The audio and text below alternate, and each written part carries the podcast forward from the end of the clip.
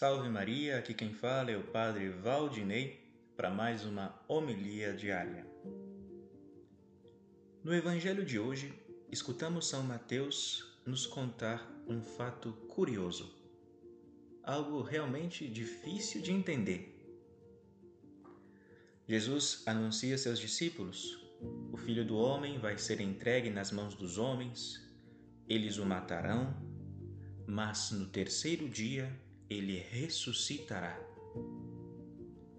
Em outras palavras, nosso Senhor estava anunciando uma luta, sofrimentos, mas principalmente a sua vitória. No terceiro dia ressuscitarei para não morrer nunca mais. Três dias de morte, é verdade, mas depois uma vida eterna. Evidentemente, esta revelação que Jesus dava a seus apóstolos era uma notícia excelente, era algo para se alegrar, era a promessa da vitória final. Mas São Mateus nos narra qual foi a reação dos apóstolos. E os discípulos ficaram muito tristes, diz São Mateus. Parece inacreditável Será que eles não escutaram que Jesus disse que no terceiro dia ele ia ressuscitar? Por que então se deixaram dominar pela tristeza quando o tempo do sofrimento é tão pouco e a recompensa prometida era eterna?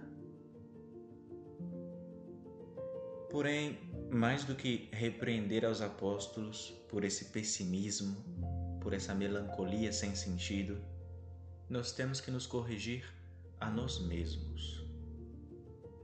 A nós mesmos, porque a nossa situação não é em nada diferente à situação deles.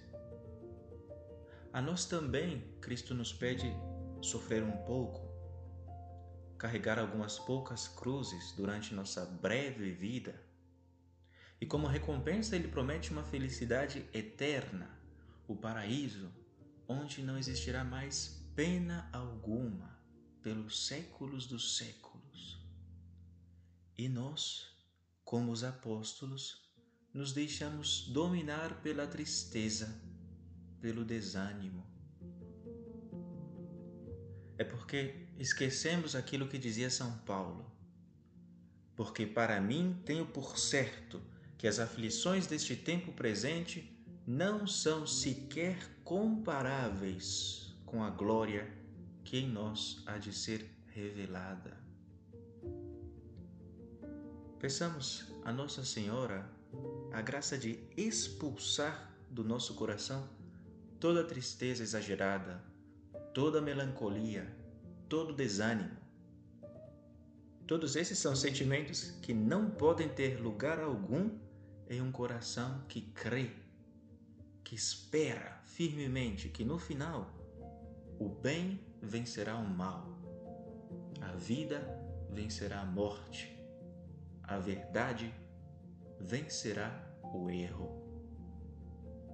E nós estaremos com Deus para sempre. Que a Virgem Maria, nossa mãe, nos conceda a graça da virtude da esperança, a esperança cristã, que nos dá alegria, que nos dá força diante de toda adversidade. Assim seja.